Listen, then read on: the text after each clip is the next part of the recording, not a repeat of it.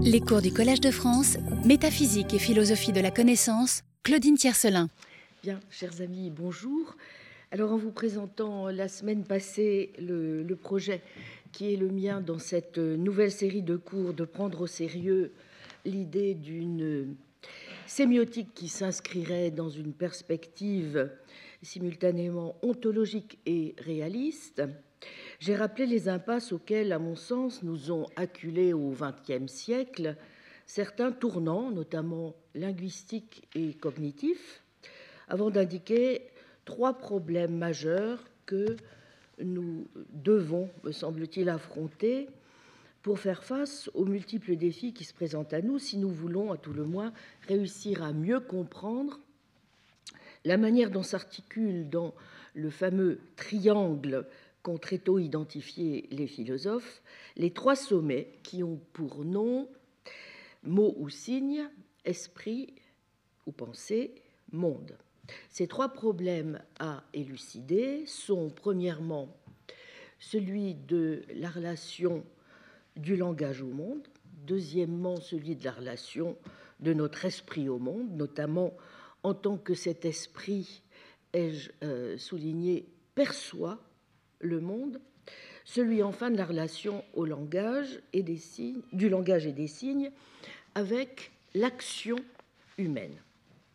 Comme je l'ai précisé, euh, mon but n'est évidemment pas dans l'espace de ces leçons, même si étant donné l'amplitude ou l'ambition sans doute démesurée de mon projet, mon intention est donc de, le poursuivre l'an prochain. Mon ambition n'est pas évidemment de, mon attention n'est pas de passer en, revue euh, les diverses orientations de la réflexion contemporaine sur le langage et plus généralement encore sur ce vaste territoire désormais balisé par euh, les signes, mais de montrer comment, sur la base de ces trois propositions, et peut-être en privilégiant aussi certaines approches, évidemment, qui historiquement peuvent apparaître comme des antécédents de euh, la sémiotique ontologique et réaliste déployée avec une amplitude à ce jour inégalée par Charles Sanders Peirce, il devient possible de dégager euh, une perspective originale sur les relations qu'entretiennent l'esprit, les signes et le monde.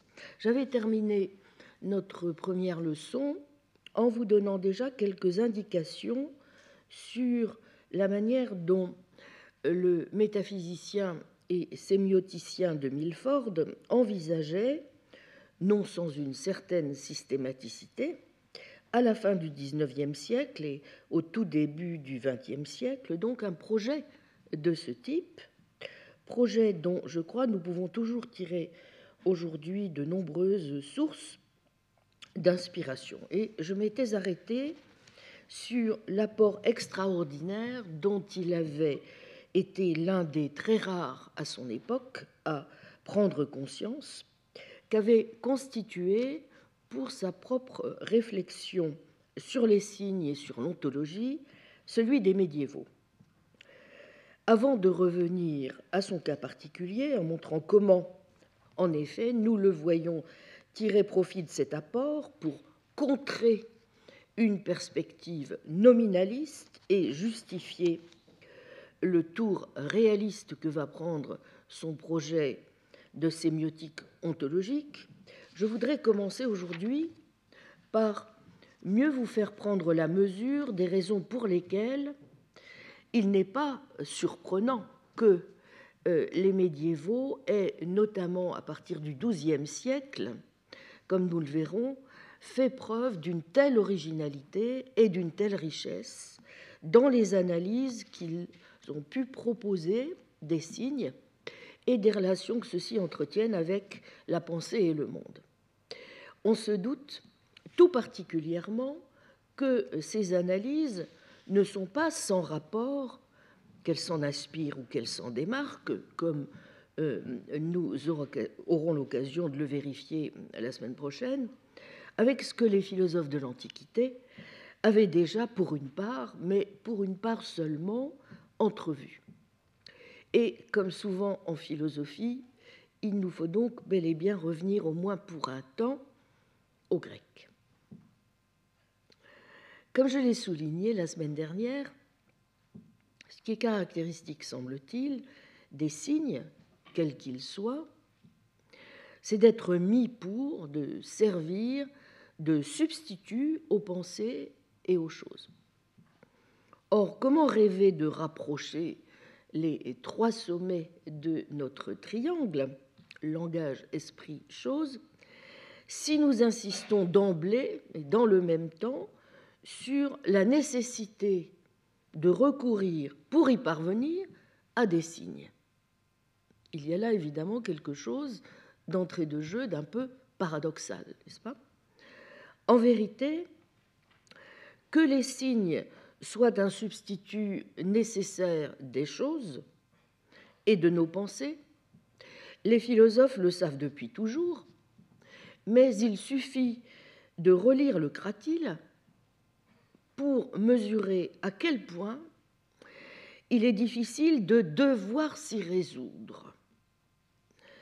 De même qu'il suffit de relire certains passages du Théétète ou du Sophiste pour mesurer à quel point aussi l'idée que la pensée pourrait elle-même être structurée comme un langage, au point que l'on puisse envisager, comme le fera notamment euh, Guillaume d'Occam, un discours ou un langage mental, ne correspond pas tout à fait à la manière dont Platon, ni même, j'y reviendrai, Aristote, se représente la situation. Laissons pour l'instant ce deuxième aspect euh, du problème un peu en suspens. Nous y viendrons plus en détail euh, la prochaine fois. Je voudrais aujourd'hui me concentrer avec vous sur le premier point, c'est-à-dire donc sur, n'est-ce pas, la manière de concevoir le rapport des noms aux choses et sur la difficulté qui peut a priori sembler de taille, n'est-ce pas, pour un réaliste, à savoir qu'il lui faut en définitive admettre que, décidément non, connaître les noms, ce n'est pas connaître les choses. Pour s'en faire une petite idée, il suffit de rappeler l'incapacité ou à tout le moins la difficulté, vous vous en souvenez sûrement, où se trouve Socrate dans ce fameux et foisonnant dialogue qui a donné lieu à tant d'appréciations contrastées, à choisir vraiment entre Cratyle, d'une part, qui aimerait bien, si tant est, hormis son héraclitéisme dont il ne démordra pas jusqu'à la fin, qu'il est vraiment, comme on l'a souvent noté, un programme précis en tête, enfin, un Cratyle tout de même qui aimerait bien, à première vue, s'abriter derrière une naturalité essentielle du langage. Et Hermogène, d'autre part, qui, à l'instar des sophistes, ou tout simplement, comme l'a souligné euh, David Sedley, parce que cela procède à dire vrai du bon sens, compte tenu de l'extrême variété des langues, il voit plutôt le produit d'un libre choix, soulignant ainsi le caractère foncièrement conventionnel des mots. Cette difficulté montre aussi à quel point cette conscience est, sinon aporétique, car le texte ne l'est pas vraiment aporétique, en tout cas douloureuse, en forme d'aveu plus ou moins déguisé et un peu déconfit que la nécessité des signes eh bien, est appelée par l'impossibilité d'un langage qui serait directement et sans médiation aucune celui d'abord des choses ou des objets. Même si je vais y revenir, il y a bien, aussi une forme d'espoir, in fine, placée dans le séméion, dans le signe, du côté de ce qui apparaît finalement comme inscrit dans la démarche, conçue comme enquête dialectique du philosophe.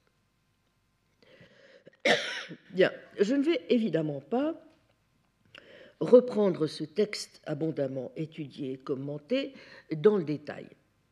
Je rappellerai simplement, pour commencer, quelques mises en garde dont notre lecture doit tenir compte et que qu'observe fort justement la traductrice de l'édition euh, Garnier-Flammarion du Cratil, Catherine Dalimier. C'est en effet d'abord que, par contraste avec l'Antiquité, unanime à reconnaître dans le Cratyle un dialogue important et dans son auteur, le fondateur d'une science du langage, eh bien depuis deux siècles, avec l'évolution même des sciences linguistiques et l'approfondissement de l'enquête sur la constitution de la théorie des formes de Platon aussi, évidemment, nous portons sur ce dialogue des jugements de plus en plus contrastés. Pourquoi? Eh bien, comme elle le rappelle, c'est en effet le hasard de la transmission des textes qui a fait de ce dialogue le premier grand témoignage d'une réflexion grecque sur la langue grecque et le langage en général. En ce sens, c'est évidemment un document, un signe pour le philologue et l'historien des idées linguistiques, mais au regard des acquis de la linguistique moderne, l'ouvrage est souvent présenté, comme vous le savez, comme surtout une sorte de réserve de données désordonnées, privée d'une perception diachronique de la langue et de toute tentative de repérage de ce que nous appelons par exemple une loi phonétique. Mais en fait, poursuit-elle, c'est un document étrange pour un linguiste moderne parce que la perspective multiple de Platon ne convient pas au classement des disciplines actuelles. À quoi il faut ajouter évidemment que euh, l'objectif de l'ouvrage n'apparaît pas clairement, le ton n'est pas fondamentalement prescriptif et ne peut donc être assimilé à celui d'un traité grammatical en bonne et due forme. En outre, pour tout arranger, si on ose dire, le but principal de Platon n'est pas non plus d'élaborer les conditions d'une langue parfaite idéale, ni d'établir l'origine du langage. Même si tout cela, tous ces objets, sont abordés pour les besoins, en tout cas, de la discussion. Ce pourquoi, si dans le désir de souligner l'importance philosophique intrinsèque du dialogue, on s'attache isolément, en déplorant son caractère d'esquisse, à la réfutation de la thèse sophistique sur l'impossibilité de dire le faux, ou encore si l'on étudie de façon trop privilégiée les remarques liées à une théorie du logos, annonçant les développements du théétète et du sophiste, eh bien, la fonction de la longue, même très longue section médiane, consacrée aux étymologies, comme vous le savez, n'est-ce pas, devient obscure. L'essentiel de la démonstration paraissant résider seulement dans l'ouverture et la conclusion du dialogue. Autre élément qui ne facilite pas la lecture, c'est le comportement même de Socrate qui est délicat à interpréter. Son ironie, son humour habituel s'accompagne, semble-t-il, de ce qu'elle appelle une sorte de délectation dans l'exercice même de la science grammaticale dont il fait preuve et qu'il met à l'épreuve. Bon, les interprétations récentes, celles de Baxter ou encore de Sedley, ont à juste titre souligné la nécessité de prendre donc beaucoup plus au sérieux qu'on ne l'a souvent fait ces passages précisément, souvent tenus pour problématiques ou comme au fond de l'ordre de digressions inutiles, et en particulier sur l'étymologie, dont l'une des fonctions serait bien pourtant, dans l'esprit de Platon, et c'est loin d'être un objectif négligeable, n'est-ce pas, de tenter, je cite, d'exorciser la fascination généralement répandue chez ses contemporains pour toutes sortes d'herméneutiques de son temps, rhapsodiques, tragiques, religieuses et grammaticales, qui prétendaient faire l'économie d'une ontologie. Si l'on prend les choses par ce biais, vous voyez, ce qui me semble aussi à moi une excellente approche, eh bien, on se rend compte alors que pour détruire la confiance excessive dans les prestiges de toutes les révélations, fondées sur une hypothétique conformité des mots aux choses, il fallait non pas ce qui est habituellement le cas lorsqu'on on est face à Socrate, la dérision, n'est-ce pas? Mais euh, qu'il n'est plus possible d'entendre le passage sur les étymologies comme une simple parenthèse parodique. En réalité, ce passage exige l'expertise sérieuse et toute la virtuosité de Socrate. Seul quelqu'un qui aurait montré sa maîtrise en tous ses savoir-faire, pouvant ensuite en dénoncer les insuffisances pour la chasse aux réalités. Car ne l'oublions pas, qui se targue en effet d'expliquer les mots au 5e siècle avant notre ère à Athènes? Bah, Tout le monde, ou presque. Sophistes, exégètes religieux, physiologoi, interprètes d'Homère, spécialistes de musique et de grammaire. D'où l'aspect de revue encyclopédique du dialogue qu'avait bien mis en lumière Victor Goldschmidt dans son essai sur le cratyle. Mais le texte n'est pas réductible, on s'en doute, à une simple revue encyclopédique. S'il est vrai que l'orthothèse, la rectitude, la justesse du langage, l'orthoépéia, la rectitude de la parole, semble avoir été un des grands lieux communs traités à l'époque de Socrate, sans doute y a-t-il un intérêt documentaire à identifier telle ou telle source derrière les étymologies et les formules, mais il importe surtout, en effet, pour reprendre les termes de Catherine Dalimier, de comprendre la stratégie générale de Socrate, laquelle est, je cite, de ramener toute la culture de son époque à ses origines, la lecture des poètes, et dénoncer tous les cultes du mot qu'elle a généré cultes tous fondés sur la prémisse erronée d'un accès possible à la réalité, ousia, par le mot. Fin de citation.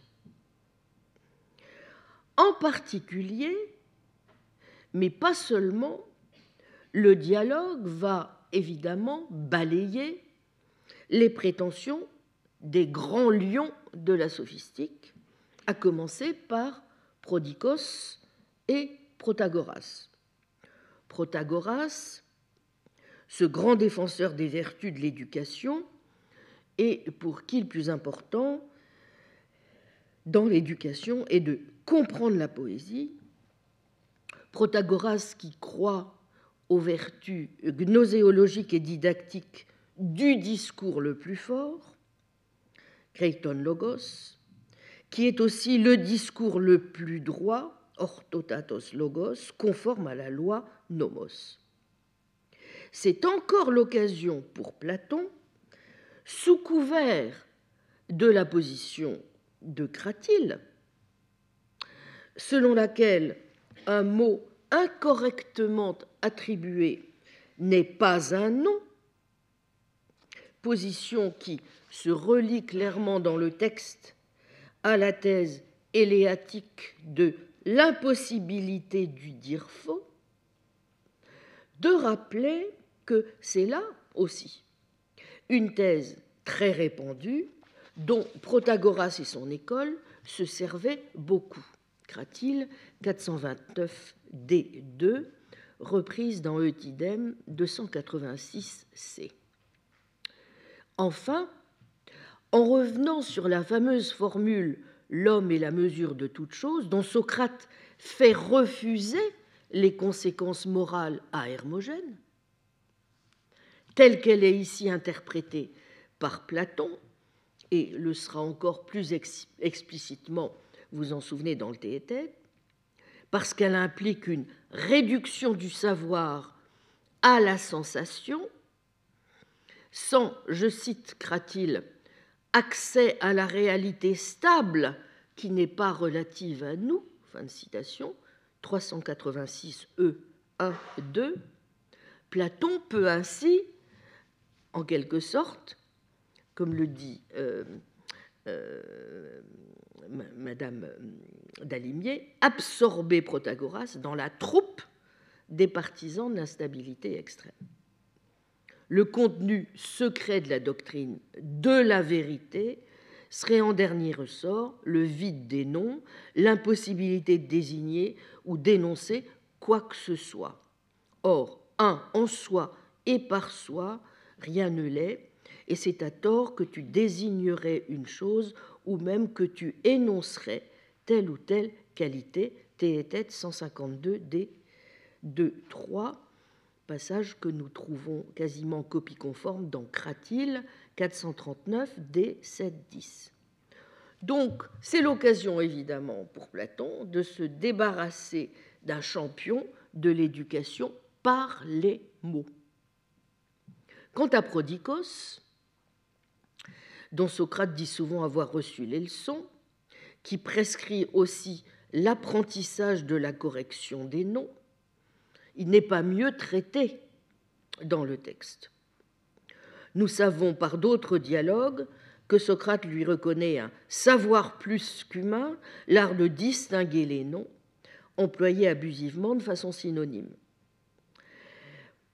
Envisagez un instant ici par Socrate pour obtenir la vérité sur l'expression rectitude des noms, justesse des noms, le recours à cette synonymique qui se voudrait une intuition ou une initiation à des mystères, 384 AB, et permettrait d'expliquer l'oracle de Cratyle, est immédiatement éliminé sous prétexte d'économie, ce qui est aussi incidemment euh, l'occasion pour Platon de délivrer, de dispenser Hermogène, pauvre et bien pensant, trop content d'accepter l'examen mené en commun, des coûteuses leçons de Prodicos, et de le délivrer de toute tentation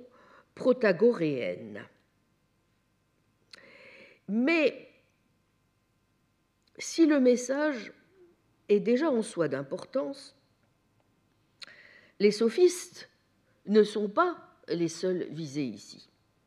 Socrate va aussi, c'est pour ça que c'est aussi compliqué, n'est-ce pas, et aussi dense, ébranler la confiance d'Hermogène dans le savoir inspiré par la tradition, comme je l'ai dit, oraculaire, pour laquelle le rapport intrinsèque entre nom et chose a un fondement religieux, savoir revendiqué par Eutifron et son entourage, à de nombreuses reprises dans le dialogue.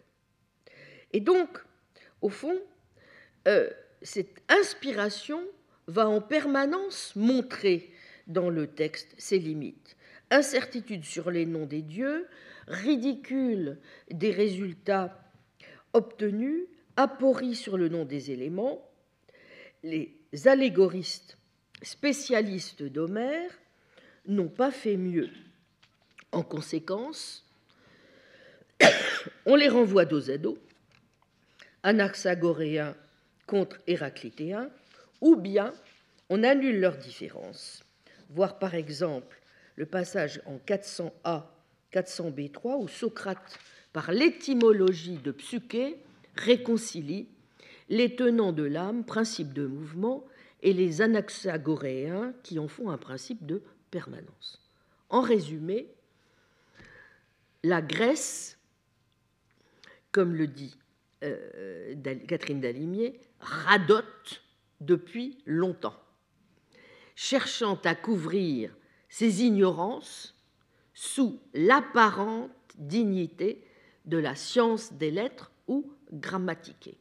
Page 33 de l'introduction.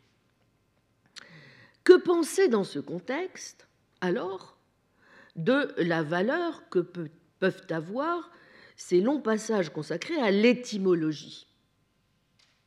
Les contemporains sont sur ce point divisés, comme je vous l'ai dit, puisque certains, au fond, s'interrogent sur le degré de cohérence méthodologique euh, des passages, regard des étymologies contemporaines, dites scientifiques, qu'on se préoccupe de l'archéologie ou de la biographie des mots, ou encore de la synchronie, n'est-ce pas? Et aussi, évidemment, s'interroge sur le degré de sérieux que peut lui accorder, que peuvent accorder à ces passages l'historien, que peut accorder à ces passages l'historien des idées ou des pratiques linguistiques. Mais je crois que je suis de son avis, euh, il est très difficile, et c'est aussi un avis que partage donc notamment Sedley, il est très difficile en réalité de sous-estimer euh, ces, passages, de n'y voir donc que des parenthèses divertissantes, tout simplement parce que, non seulement parce que la section n'est pas méprisable, même du point de vue de la pratique moderne de l'étymologie, n'est-ce pas euh, Qu'elle est bien, non pas une condamnation, mais une réinterprétation par Socrate des analyses pratiquées par ses contemporains, ce qui n'est déjà pas rien, mais surtout parce que cette section, évidemment, doit son importance au fait qu'elle met en lumière un aspect qui nous intéresse évidemment aussi au plus haut point, en ceci qu'elle conduit en effet l'interlocuteur, les interlocuteurs de Socrate, donc le lecteur aussi, à ce choix fondamental hein, qui est évoqué dans la dernière page du texte, en montrant qu'aucun déchiffrement, aussi brillant, aussi textuel, aussi philologique, aussi cohérent soit-il, n'est indépendant d'un choix ontologique éthiquement nécessaire. Fin de citation, page 38-39. Je suis tout à fait d'accord aussi, est-ce la raison pour laquelle j'ai souhaité euh, insister un peu aujourd'hui sur, sur ce texte. Mais voyons donc cela à présent d'un peu plus près. Bon, ce rêve d'un langage qui serait sans médiation aucune avec les choses, souvenons-nous, c'est bien celui auquel nous invite Swift, qui avait illustré dans Les Voyages de Gulliver euh, qu'il avait illustré dans Les Voyages de Gulliver en, en imaginant par le biais d'une fiction aussi ironique que brillante ce projet de professeur de l'école des langues vivantes de l'Académie de Lagado d'abolir complètement tous les mots, quels qu'ils fussent. On proposa une solution selon laquelle les mots, n'étant que des noms représentant des choses, il serait plus commode que les gens transportassent avec eux les choses nécessaires pour expliquer les affaires qu'ils avaient à discuter. Un grand nombre de savants est alors, on s'en souvient, partisan de la nouvelle méthode d'expression par objet, et Gulliver a souvent l'occasion d'observer une scène de ce type. Deux de ces sages, ployant presque sous le poids de leur ballot, comme les colporteurs chez nous, qui, lorsqu'ils se rencontraient dans la rue, déposaient leur chargement, ouvraient leurs sacs et conversaient ensemble pendant une heure. Après quoi, ils rassemblaient leurs instruments, cédaient l'un l'autre à remettre leur chargement à dos et prenaient congé. citation. Alors, cette fiction est instructive à bien des égards, révélant, comme le commente le regretté Curzo Chiesa dans ce texte paru en 2013, Les mots, les pensées et les choses chez Aristote, sur lequel je reviendrai un petit peu plus tard, révélant plusieurs traits en effet et indices qui signalent les fondements de toute communication, même celle qui prétend, au fond, utiliser les objets eux-mêmes pour parler. Ainsi, par exemple, supposons que l'un des interlocuteurs ouvre son sac et sorte une pierre. Le simple fait d'indiquer la pierre, de la montrer, de la manifester, de la faire apparaître ou et de la soumettre à l'attention de ses interlocuteurs représente déjà un supplément de type sémiotique qui est greffé sur la chose elle-même, n'est-ce pas? En effet, la manière dont le sujet emploie la pierre la transforme de chose pure et simple en chose signe, c'est-à-dire en une chose qui est pourvue de surcroît d'une certaine signification. C'est en effet l'acte de rendre visible l'objet qui confère à ce dernier une valeur sémiotique qui le transforme de chose en signe dans le cadre d'un processus complexe qui est constitué par la rencontre, par la tentative de dialogue et par l'acte d'ostension, lequel a pour but de fixer la référence d'un discours éventuel. Par où l'on voit bien, commente Chiesa, les limites, les lacunes et l'ambiguïté, n'est-ce pas, que comporte inévitablement ce type de pseudo-langage, avec lequel on ne peut à proprement parler, rien dire, à part fixer de manière, d'ailleurs ambiguë la référence du discours en montrant des objets qui ne disent à peu près rien, car avec les objets, eh bien, on ne peut pas former de phrases et d'énoncés véritables qui permettent par exemple d'attribuer des propriétés à un sujet précis. Comment dire en langage des objets que la pierre est un minéral? Par conséquent, ce nouveau langage, n'est-ce pas, ne peut pas fonctionner comme système linguistique de communication susceptible de remplacer efficacement le langage habituel. Sans doute est-ce là donc l'occasion de rappeler, d'une part, que le problème principal et immédiat de la réflexion philosophique sur le langage, depuis les penseurs présocratiques jusqu'à Platon, concerne ce rapport entre les mots et les choses. Et d'autre part, que c'est le nom qui est régulièrement considéré comme le paradigme de l'unité linguistique et la relation du nom à la chose comme la structure élémentaire de la signification linguistique.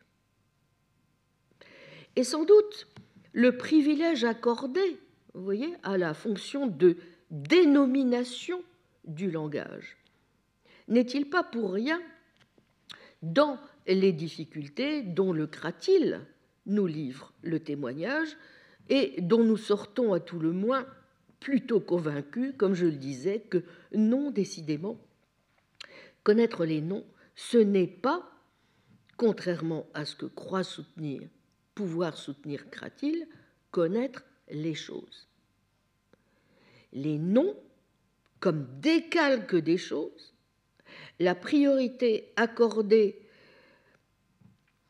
à la dénomination figure en bonne place parmi les motifs qui animent pour une bonne part donc la discussion entre Cratyle, Hermogène et Socrate, où il est d'usage de voir, comme je l'indiquais il y a un instant, deux thèses, grosso modo, en présence, que l'on peut, en suivant la caractérisation proposée jadis par Léon Robin, résumer ainsi.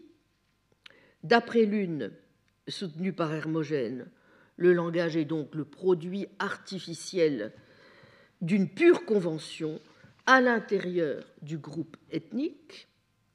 D'après l'autre, le langage est naturel, c'est-à-dire que, à moins d'être déformé par l'artifice de la convention, il exprime naturellement, et dans quelque groupe ethnique que ce soit, la nature même des choses. Cette thèse, donc naturaliste, est défendue par Cratyle, fameux disciple d'Héraclite, et, dit-on, premier maître de Platon thèse qui poussait à ses extrêmes conséquences, la thèse, maître de Platon, qui poussait pardon, à ses extrêmes conséquences, la thèse héraclitéenne du devenir incessant de toute chose, de la mobilité sans trêve qui emporte l'être et le fait toujours autre. Eh bien, comme Hermogène et Cratyle, à l'issue d'un débat déjà enflammé, semble-t-il, n'arrivent pas du tout à s'entendre, sur ce en quoi consiste donc la rectitude ou justesse des noms, Hermogène demande à Socrate d'arbitrer leur débat. Comme le fait observer Léon Robin, il y a tout lieu de penser, nous allons le voir, que la conception de Socrate, en réalité, n'est pas moins réaliste que celle de Cratyle tout aussi opposées l'une et l'autre à la conception artificialiste et surtout quand, ainsi que le fait Hermogène, on donne à la convention, n'est-ce pas, un caractère arbitraire et fortuit. Le nom correct, juste de quoi que ce soit, dit-il en effet, c'est le nom mon Dieu, qui a été, je cite, institué pour désigner la chose dont il s'agit. Et, je cite donc le passage 384a, page 69 de l'édition Garnier-Flammarion, et change-t-on de nom en mettant fin à la première appellation, pour moi, le second nom n'est pas moins correct que le premier. De même que Lorsque nous changeons le nom des serviteurs, le nouveau nom n'est pas moins correct que le précédent, car aucun être particulier ne porte aucun nom par nature, mais il le porte par effet de la loi, c'est-à-dire de la coutume de ceux qui ont coutume de donner les appellations. Fin de citation. La thèse de Cratyle au contraire, et celle-ci, 383A, 383B, page 67, il existe une dénomination correcte, naturellement adaptée à chacun des êtres. Un nom n'est pas l'appellation dont sont convenus certains en lui assignant une parcelle de leur langue qu'ils émettent, mais il y a par nature une façon correcte de nommer les choses, la même pour tous, grecs et barbares. Fin citation. Première remarque, sur ce point, Socrate est bien, semble-t-il, proche de la position de Cratyle. Toute activité, dira-t-il en substance, au fond, a sa nature propre, qui est déterminée par son objet. Si l'action n'est pas accomplie en exacte conformité avec cette nature et exactement avec l'instrument qui convient, eh bien, elle ne sera pas réussie. On ne tisse pas n'importe comment, ni avec un outil quelconque, mais avec une navette.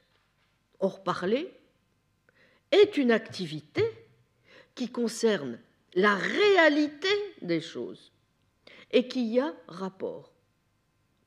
L'acte de nommer étant une des fonctions du langage sera donc à son tour accompli en référence à la réalité des choses et avec l'instrument qui sert à nommer, à savoir le nom. Je cite 387D, page 76, nommer, n'est-ce donc pas une action puisque nous avons dit que dire est aussi une sorte d'action qui se rapporte aux choses? Deuxième remarque, et peut-on considérer deuxième point d'accord donc avec Cratyle, de ce point de vue, distinguer entre les langues est totalement hors de propos. Ce n'est pas avec le même morceau de fer, assurément, que sont faites toutes les percettes, ni même d'un même forgeron, ni de tous les forgerons. Et néanmoins, toute percette bien faite remplit bien son office dès lors qu'on la manie comme il le faut. Lisons le texte. 389b, page 83, une fois découvert l'instrument, naturellement adapté à chaque ouvrage, il faut le traduire dans la matière dont on fait l'instrument fabriqué, non pas tel qu'on le veut, mais tel qu'il est par nature. Ainsi, il faut savoir transposer dans le fer la percette qui semble naturellement adaptée à chaque ouvrage. Et plus loin, 389e, tous les forgerons ne transposent pas non plus dans le même fer, tout en fabriquant le même objet dans le même but. Et pourtant, pourvu qu'ils transposent la même forme, même si c'est dans un fer différent, l'instrument reste correct, qu'on le fabrique ici ou chez les barbares. Fin de citation. De même, n'est-ce pas le nom hein, euh, je cite donc, n'est-ce pas le nom naturellement adapté à chaque chose que ce fameux législateur doit savoir transposer en sons et en syllabes, et quand il fabrique et établit tous les noms, ne doit-il pas avoir en vue ce qui est le nom en soi pour avoir autorité en la matière? Sans doute chaque législateur ne transpose pas dans les mêmes syllabes, il ne faut pas du tout l'oublier. Fin de citation. Enfin, le législateur, donc, qu'il soit d'ici ou qu'il vienne de chez les barbares, du moment qu'il traduit la forme du nom qui convient à chaque chose dans des syllabes quelles qu'elles soient, sera tout aussi bon législateur ici comme partout ailleurs. Fin de citation. 389 E, page 84. Autrement dit, ce qui se trouve clairement énoncé, évidemment, c'est l'idée que la propriété d'un nom est indépendante de son contenu et réside tout entière dans l'exacte appropriation de ce nom à la réalité qu'il est dans sa nature de désigner. Troisième étape. Socrate va alors distinguer, comme vous le savez, deux fonctions du nom selon que le nom est, dit-il, instructif, et donc est un moyen pour les hommes de s'instruire mutuellement de leurs pensées, ou discriminatif, en tant que s'il est exactement ce qu'il doit être, eh bien, il nous met à même de distinguer les réalités. Qui, en effet, au moyen de cet outil qu'est le langage, fera le travail propre à cette activité N'est-ce pas, je cite, celui qui sait interroger et répondre, en d'autres termes, le dialecticien 389e. Un législateur en nom, un nomothète, en quelque sorte, dont le travail sera, je cite, de créer un nom sous la surveillance du dialecticien pour peu qu'on veuille une bonne dénomination. Mais alors Hermogène, commente Socrate, l'imposition du nom risque bien de n'être pas une mince affaire, comme tu le crois, et ces auteurs ne sont pas des premiers venus sans importance, et Cratil dit le vrai. Que dit Cratil qui dit le vrai? 390 E, il y a par nature, n'est-ce pas, des noms pour les choses, et tout le monde ne peut pas être fabricant de noms. C'est seulement celui qui, le regard tourné vers le nom existant par nature pour chaque chose, qui peut transposer sa forme en lettres et en syllabes. Fin citation. Autrement dit, tout le monde ne peut pas s'improviser expert. Seul le peut celui qui a la méthode, le dialecticien et donc le philosophe. Bon. Suivent alors, comme vous le savez, un bon nombre de pages où Socrate va s'employer à montrer tout ce qui distingue ici, évidemment, le dialecticien du sophiste et parmi eux de Protagoras.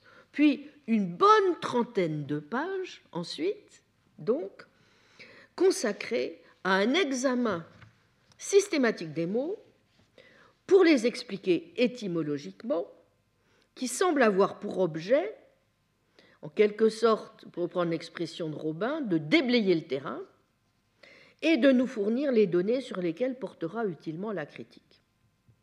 Socrate se demande en effet si l'analyse du langage doit uniquement, c'est très important, n'est-ce pas, consister à décomposer des mots pour en découvrir les éléments possibles ou probables, ou, s'il n'y a pas lieu, d'envisager ces éléments eux-mêmes.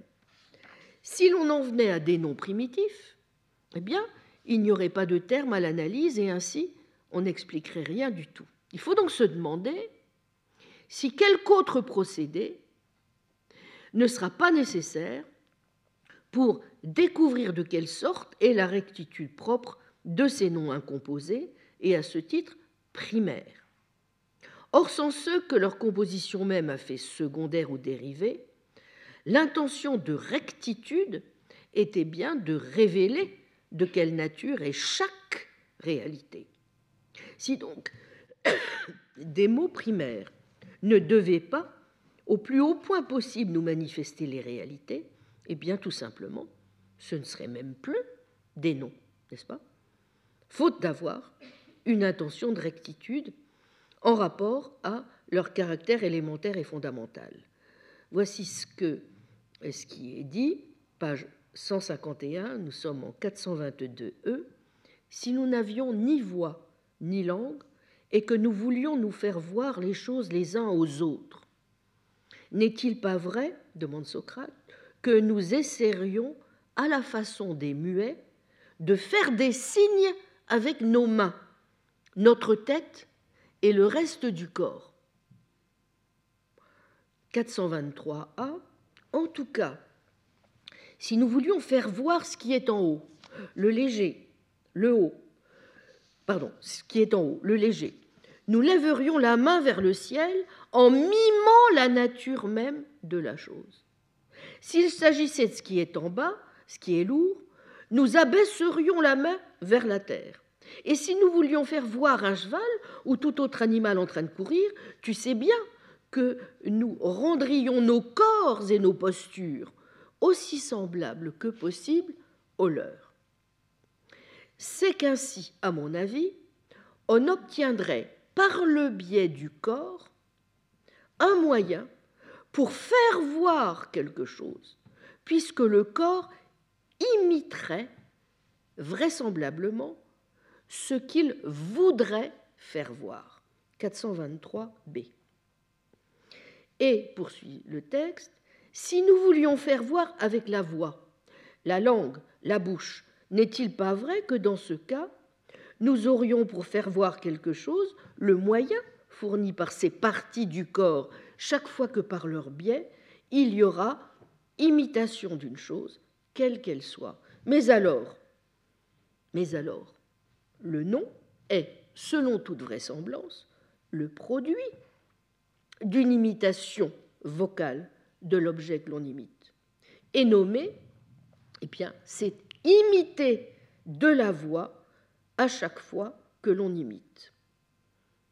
Je crois, répond Hermogène, et pourtant, à cet assentiment, que dit Socrate Bonté divine, je ne crois pas que ce soit encore la bonne formule, mon ami. Bien, 423 C. Nous voilà donc ramenés, si j'ose dire, au point de départ, ou à tout le moins dans l'obligation de préciser sérieusement les choses, et c'est évidemment ce à quoi va s'employer Socrate dans les pages qui suivent. Dénomme-t-on le coq en faisant cocorico ou le mouton en faisant bé On examine alors le cas de la musique, pas, qui serait imitation, mais bon sang, elle non plus n'est pas dénomination. Ni dénomination, une seconde imitation de la première par le langage. Alors c'est autour de la peinture, après la musique, qui est imitation, et cette fois de la figure et de la couleur des choses, mais qui, nonobstant, n'est pas pour cela dénomination de ce qu'elles sont. Citons le texte, page 155, 423b, 424b. Or, ce qu'elles sont, leur essence, ou sia, ne se confond pas avec leur son, leur figure ou leur couleur. Cela même à son tour a son essence, et de même tout ce dont on dit qu'il existe. Ce qui distingue donc le donneur de nom le nominateur, le nomothète, du musicien, du peintre et en général des autres imitateurs, c'est qu'il est un imitateur d'essence. Aussi, quand il s'agit des mots primaires, par les lettres et les syllabes, on se saisit de l'être qui est le leur de manière à imiter leur réalité. Et donc, dans les pages qui suivent, Platon va se mettre à établir la nécessité d'une double classification, des sons d'abord, des choses ensuite. Et une fois euh, opérées ces spécifications, il s'agira d'apposer les sons sur les choses, au fond, d'après leur ressemblance réciproque, n'est-ce pas? Soit chacun à chacune, soit plusieurs à une seule, comme quand un peintre prépare un ton unique par un mélange de couleurs, 424 BE. Des syllabes sont ainsi composées, en assemblant les syllabes, on forme des noms et des verbes. Et avec ceci, on constitue le discours. Je cite Qu'on trouvera drôle que les choses deviennent claires en étant imitées avec des lettres et des syllabes. C'est possible, mais c'est néanmoins nécessaire. En effet, nous n'avons rien de mieux à quoi nous référer s'agissant d'une vérité des noms premiers, à moins qu'il nous faille faire comme les auteurs tragiques, qui, lorsqu'ils sont dans l'embarras, recourent aux machines pour élever des dieux en l'air. 425D.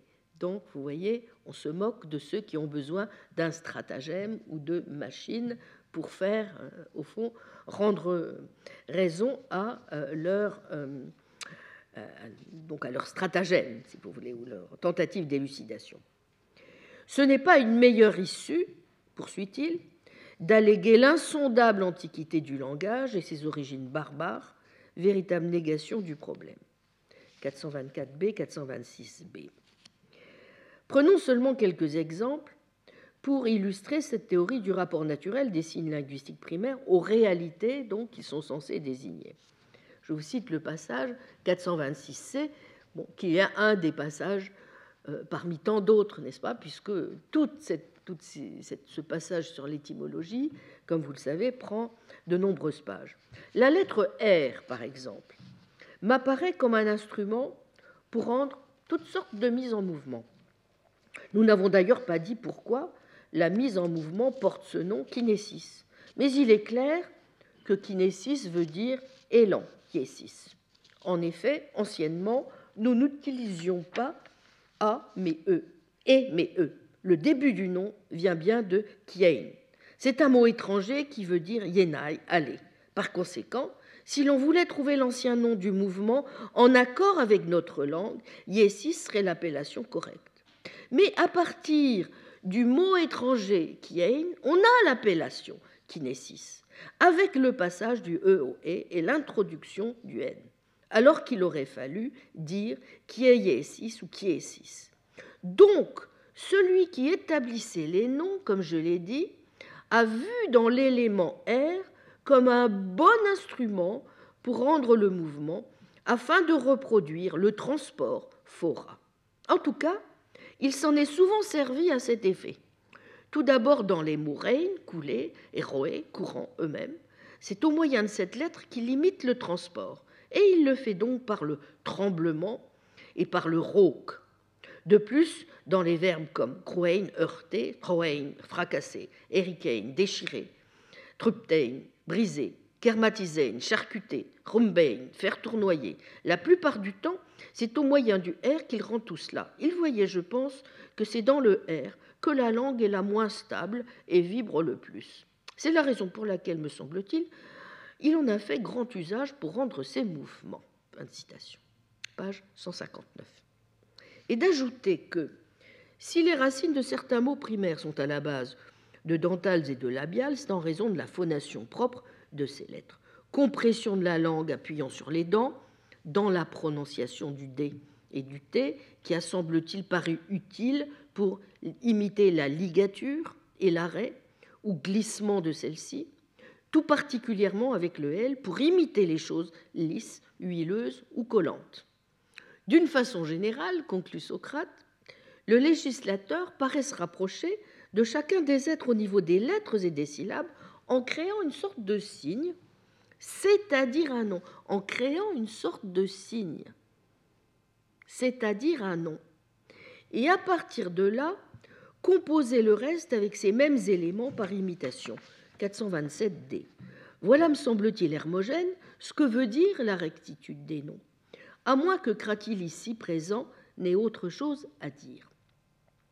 Donc vous voyez, exit, si on peut dire, Hermogène et son conventionnalisme, ainsi d'ailleurs que, au passage, quelques autres hypothèses sur la nature et l'origine du langage. Au fond, celui-ci est le produit de la pensée, c'est un travail d'approximation qui a pour moyen les sons simples, les syllabes, et qui a pour but, au fond, une sorte de figuration schématique des réalités perçues et représentées. Mais se pose alors, comme l'observe Robin dans son texte, je reprends le texte qui a été repris euh, dans, le volume sur euh, la pensée hellénique, n'est-ce pas, en page donc 375, euh, la question de savoir comment doit être interprétée la thèse réaliste que, pas, on vient de voir exposée, naturaliste et réaliste, notamment sur la question suivante, la rectitude d'un nom, et disions-nous ce qui, quoi que ce soit, indique la chose telle qu'elle est, n'est toujours pas, euh, au fond, réglée. Or, et euh, c'est un point euh, qu'il n'est pas inintéressant de constater, Cratil, qui, en règle générale, pense que Socrate, je cite, vaticine assez bien dans mon sens, 428c, va ici exprimer un désaccord avec Socrate. Et ce désaccord va porter précisément sur un seul point. Pour Socrate, de même qu'il y a bien des peintres plus ou moins bons et des œuvres de législateurs plus ou moins bonnes, le travail de dénomination imitative de réalité peut être bien ou mal fait. Tu ne crois pas non plus qu'un nom est plus ou moins bien établi. Or, c'est un point précisément que n'accorde pas Cratyle, pour qui il est toujours bien établi. Je cite Comment en effet Socrate, quelqu'un disant ce qu'il dit, pourrait-il ne pas dire ce qui est? Ou encore, par les faux, n'est-ce pas ceci, ne pas dire ce qui est? 429d. Bref, attention, Socrate, ce qui dans le cas des peintures est possible, une distribution incorrecte donc, ne l'est pas dans le cas des noms, elle est nécessairement toujours correcte. Page 168. Alors, tous les noms sont donnés exactement? Tous ceux du moins, répond-il, qui sont des noms. Autrement, explique-t-il ensuite, eh bien, que fait-on? Eh bien, on se morne à émettre des sons vocaux. Celui dont le langage supposé mal fait ne répondrait à rien de réel, ne ferait bonnement que raisonner en s'imprimant à soi-même un ébranlement sans objet, tout comme s'il avait ébranlé en tapant dessus un récipient de bronze. Or, cette opinion de Cratyle, comme le note fort justement Robin, se rattache en fait à une doctrine générale qui a eu et qui a encore ses partisans, dont il est, à savoir qu'il n'y a pas d'existence concevable du discours faux. Comment en effet, demande-t-il, en disant ce qu'on dit, ne dirait-on pas Socrate la chose qui est Ou bien n'est-ce pas ceci qui est dire faux, de ne pas dire les choses qui sont? Ainsi, ou vous parlez en disant quelque chose de réel, ou bien si vous dites quelque chose de non réel, vous parlez pour ne rien dire. Vous ne faites que donner de la voix en quelque sorte, en quoi il n'y a place pour aucune erreur. Par où l'on voit bien en effet que la thèse réaliste à proprement parler a bien deux interprétations possibles. Pas? Si vous suivez une première interprétation, l'adéquation est nécessaire du langage au réel. Si vous suivez l'autre, le langage réaliste par destination est exposé en tant précisément que langage a manqué son but. Mais comment choisir entre ces deux interprétations? Comparant le cas de la peinture et celui du langage, Socrate amènera-t-il à convenir que si dans le premier cas, la distribution des images peintes entre les objets que soi-disant elles représentent ne se fait pas toujours exactement, s'il peut en effet arriver que on se mette sur un portrait de femme l'attribution que l'on mette sur un portrait de femme l'attribution inexacte portrait de un tel, il n'y a aucune raison qu'il n'en soit pas ainsi pour un langage qui se donne pour être lui aussi une image du réel et que par conséquent il soit possible de dire faux. Je vous cite le texte, nous sommes en 431b. Supposons qu'une distribution de ce genre soit possible et que dans ce cas, nous voulions appeler le premier énoncé dire vrai et le second dire faux. S'il en est ainsi, et s'il est possible aussi de distribuer les noms de façon incorrecte, de ne pas faire l'attribution des noms qui conviennent à chaque fois, mais d'attribuer parfois les noms qui ne conviennent pas, il serait possible aussi de faire la même chose avec des verbes. Et s'il est possible d'imposer ainsi verbes et noms, nécessairement, on pourra aussi le faire avec des énoncés, car les énoncés sont bien, à ce que je crois, l'assemblage de ces éléments. Par conséquent, quand on reproduit tout, les dessins et les images qu'on produit sont beaux. Quand en revanche on fait des ajouts et des omissions, ce sont bien des dessins, des images qu'on exécute, mais des images de mauvaise qualité. Fin de citation. Page 169, 431c. De même, je cite, celui qui se sert des syllabes et des lettres pour imiter fidèlement la réalité des choses, n'est-il pas vrai, en suivant le même raisonnement, que s'il attribue à l'image, c'est-à-dire au nom, tout ce qui convient, elle sera bonne Tandis que s'il lui arrive de faire des omissions ou des additions, sans doute aura-t-on une image, mais pas une bonne image. Par conséquent, certains des noms seront bien faits et d'autres mal faits. 430A, 431E. Cratil a donc bien vu que ce qui est en cause, c'est l'orthographe tel que l'enseigne l'art grammatical. Je cite Lorsque, selon l'art grammatical, nous attribuons ces lettres, le A, le B, et chacun des éléments au nom, 432A, en cas d'omission, d'addition, de changement, il n'est pas vrai que nous ayons là le nom écrit, encore qu'incorrectement écrit, il n'est même pas écrit, mais il est autre dès qu'il subit un quelconque de ces accidents. Fin de citation. Mais Socrate rétorque qu'il s'agit là d'accidents tout à fait simplement quantitatifs, qui tiennent au fait que lorsqu'un nombre est donné, on lui ajoute ou on en retranche une unité. Et évidemment, c'est alors aussi un autre nombre qui existe.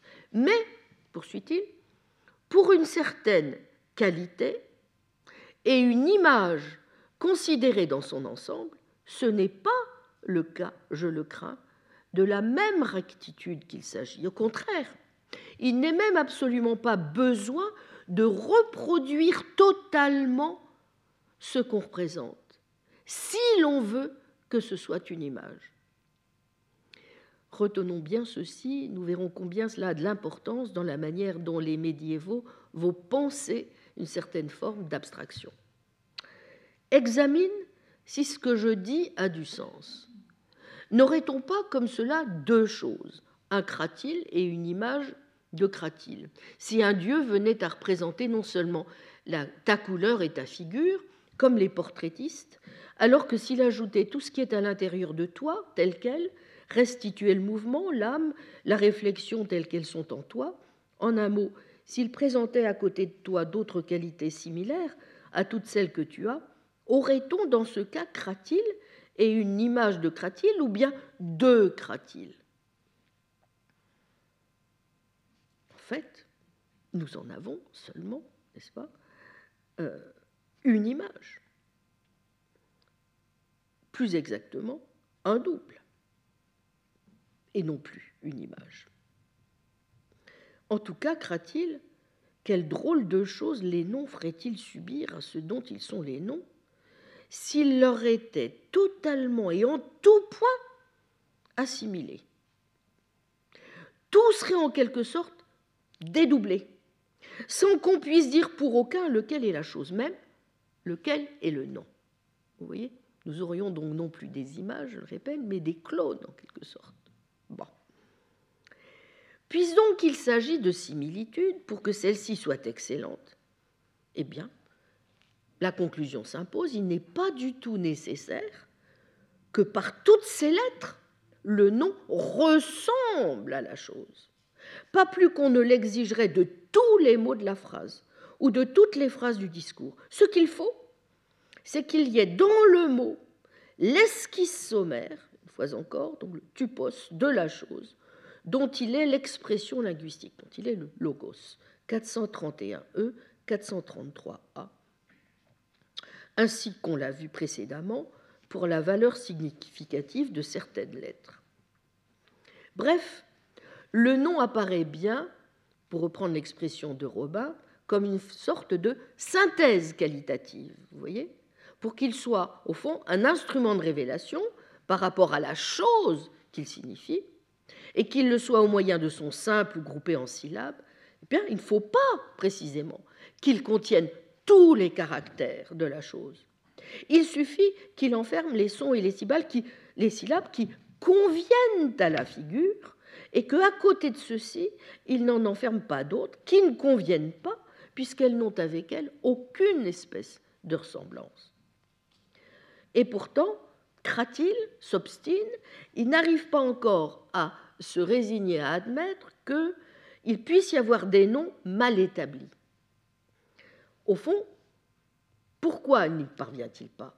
C'est en raison du fait qu'il est évidemment partisan de la doctrine qui fait du langage une image des perceptions, adversaire du conventionnalisme radical, il croit avec Protagoras que la mesure de la réalité est la perception individuelle et du moment. Socrate va donc reprendre sous un nouvel aspect la comparaison de la dénomination avec l'exécution d'un tableau par nature. Serait-elle possible s'il n'existait pas des produits naturels propres à composer les couleurs naturelles dont ensuite on fera un tableau? Pareillement, s'il n'existait pas des éléments vocaux naturellement semblables à la réalité, on ne concevrait pas l'existence de mots primaires donnant naturellement cette ressemblance. Or, il faut bien reconnaître que les variétés dialectales des mots de la langue ne confirment pas toujours cette exigence du raisonnement. Alors pourquoi donc ces différences? Pourquoi les malfaçons qu'elles peuvent manifester ne nous empêchent-elles pas de nous comprendre? Eh bien c'est parce que, et c'est une concession évidemment ici, au conventionnalisme, aussi réaliste que l'on soit, et Cratil le premier doit en convenir, on est obligé de faire une place à l'usage, ethos, dans la constitution des langues et par conséquent à ce qui va bientôt s'appeler une convention synthétique. 434e, quand tu dis usage, crois-tu vouloir dire autre chose que convention? Par usage, entends-tu autre chose que ceci? Quand moi je prononce telle chose, je pense telle autre, et tu reconnais, toi, que c'est ce que je pense? N'est-ce pas ce que tu veux dire? Donc si tu reconnais quand je prononce, c'est que je produis quelque chose qui fait voir. Oui, mais à supposer même que l'usage n'est absolument rien de conventionnel, encore faut-il accorder que ce n'est pas seulement la ressemblance qui est révélatrice de ce qu'en parlant dans l'esprit, mais aussi de ce, de ce qu'en parlant, pardon, on a dans l'esprit, mais aussi l'usage, fût-ce sans la ressemblance. Il reste donc une confusion à dissiper. Et à la question de savoir quelle est la fonction propre du langage, Cratil, qui avait répondu euh, auparavant, vous vous souvenez que cette fonction est d'instruire, l'instruction, à mon avis, c'est tout simple, qui sait les noms, c'est aussi les choses, 435 hein, va évidemment euh, être amené à reprendre les choses, ou en tout cas à envisager qu'il soit possible euh, d'interroger Socrate selon une, alternative qui serait celle-ci.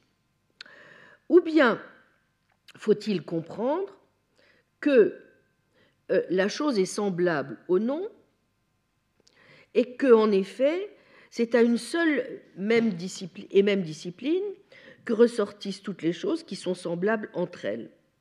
Bon, c'est bien ainsi apparemment que Cratil l'entend, qui saura les mots connaîtra aussi les choses. Mais si c'est ça, n'est-ce pas, euh, qui est euh, la solution que l'on doit privilégier, comment dans ces conditions, donc deuxième élément de l'alternative, et qui crée la difficulté, que devient la découverte des réalités? Autrement dit, que devient le travail de la perception, la constitution même d'une expérience Est-ce qu'il suffira d'avoir trouvé les noms pour se flatter, d'avoir trouvé les choses qu'il dénomme? Deux interprétations sont donc possibles, entre lesquelles, évidemment, il faut choisir. Ces deux interprétations, comme l'indique Robin, sont en effet celles-ci. Ou bien, premier cas, le nomenclateur originel s'est fondé sur la connaissance qu'il avait des choses pour fabriquer le langage. Et Cratil pense en effet que sans cela, il n'y aurait pas entre les choses et le langage un si merveilleux accord, c'est-à-dire, pour les noms, quand vraiment ils nomment, une exactitude, une rectitude, n'est-ce pas, une justesse essentielle. Mais ne se contredit-il pas alors? Puisqu'il y aurait en effet, dans ce cas, une connaissance de la réalité dont la constitution eût été impossible sans la connaissance du langage, ce qui est compatible avec la thèse conventionnaliste, mais non avec la thèse de Cratil. D'autre part, il attribue gratuitement au nom une rectitude originelle et foncière. On n'a cependant qu'à examiner le langage pour se convaincre, nous l'avons vu, que bien des mots sont mal établis, sont expressifs à contresens. Mais quand bien même il y en aurait davantage encore, ce ne serait pas un motif pour mettre en doute la thèse réaliste, c'en est un seulement pour, en tout cas, en mieux déterminer les limites et la portée. Donc, première interprétation possible, vous voyez. Deuxième interprétation possible, ou bien la dénomination originelle, étant supposée l'œuvre d'une puissance surnaturelle, n'a pu manquer d'être conforme à la réalité. Or, c'est là une fiction dont, nous l'avons vu, on a d'entrée de jeu reconnu le caractère irrationnel. Donc, vous voyez, en quelque sorte, la situation paraît inextricable, puisque la solution de Cratil, qui consistait à dire d'un nom, ne nommant pas du réel, qu'il n'est pas, qu'il n'est pas un nom, nous l'avons écarté. Il reste donc une compétition engagée entre les noms pour savoir lesquels sont expressifs de la réalité. Et pour juger, n'est-ce pas, de cette compétition, nous avons besoin d'un critère de leur vérité, d'un signe distinctif sur lesquels nous pourrons régler notre jugement. Or, n'est-ce pas, il n'y a point de langage pour créer, il n'y a point de langage hors du langage pour juger de la valeur du langage.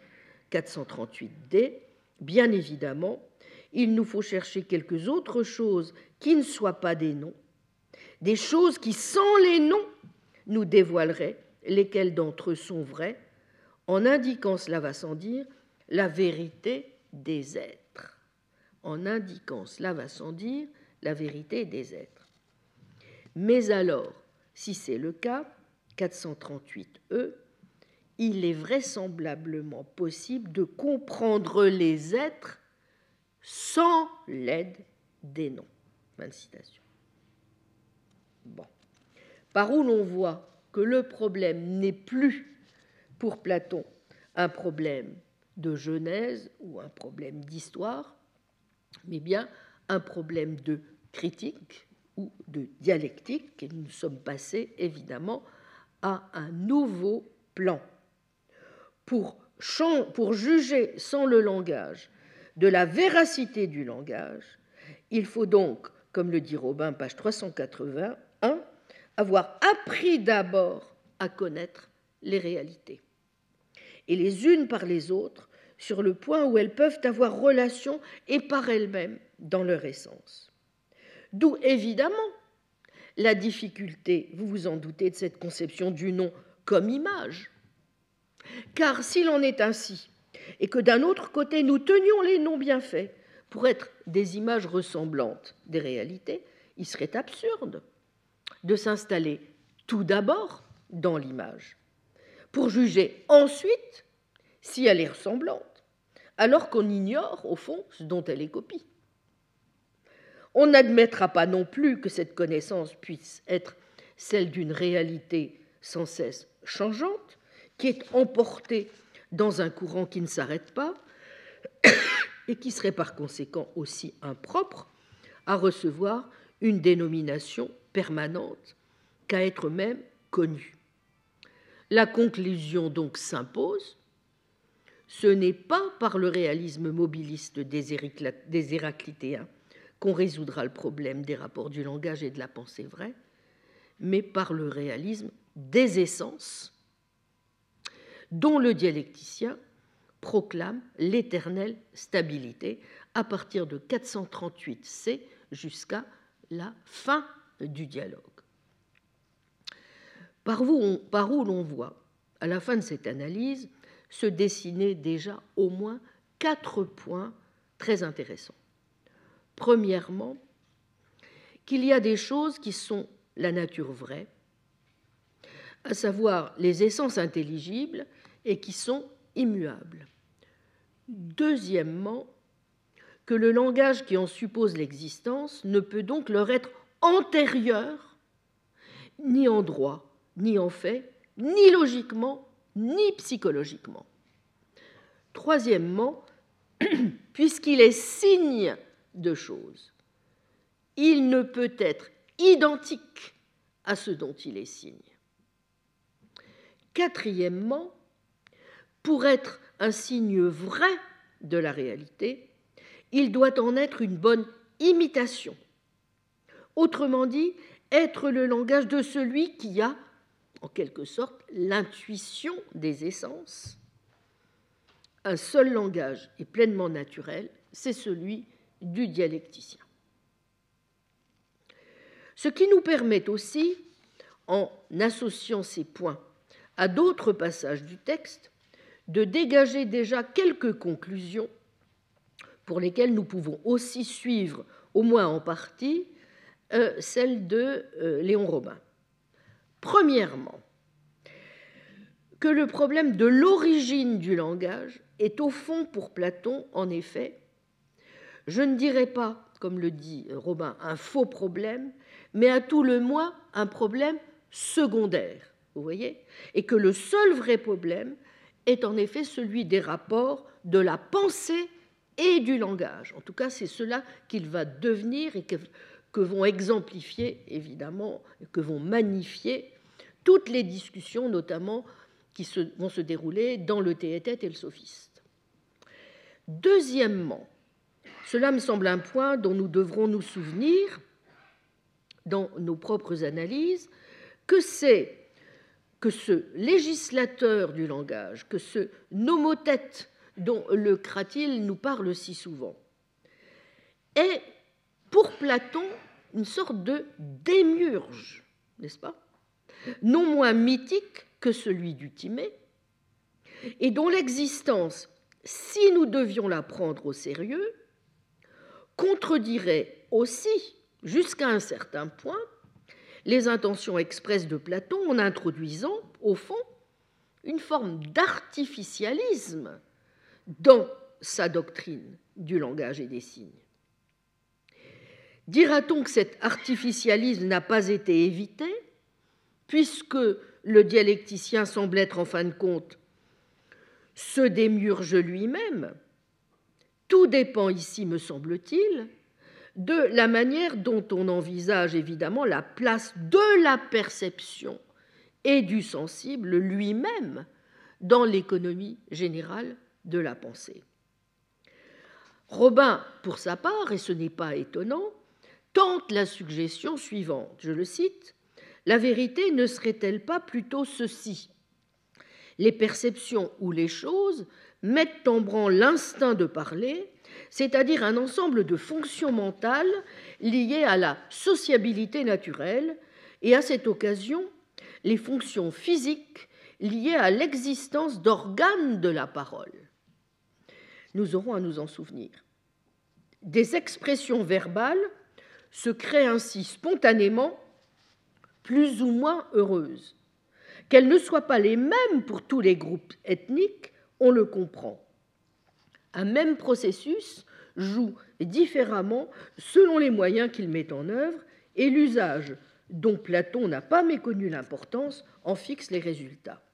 Qu'un tel langage ne soit pas en tous ses produits une exacte image de la réalité, rien de surprenant, puisqu'il est le reflet des perceptions sensibles, confuses et changeantes, du moins dans l'esprit de Platon, n'est-ce pas? Mais n'en serait-il pas tout autrement, suggère en effet à juste titre Robin, si les perceptions dont il s'agit étaient des intuitions infaillibles de l'intelligence, ayant pour objet des essences immuables, par un processus essentiellement identique à celui qui a produit tant de langues différentes, plus ou moins mauvaises, ces intuitions se traduiraient alors spontanément, conclut-il, en une langue universelle et parfaite. Fin de citation, page 383. Sans doute.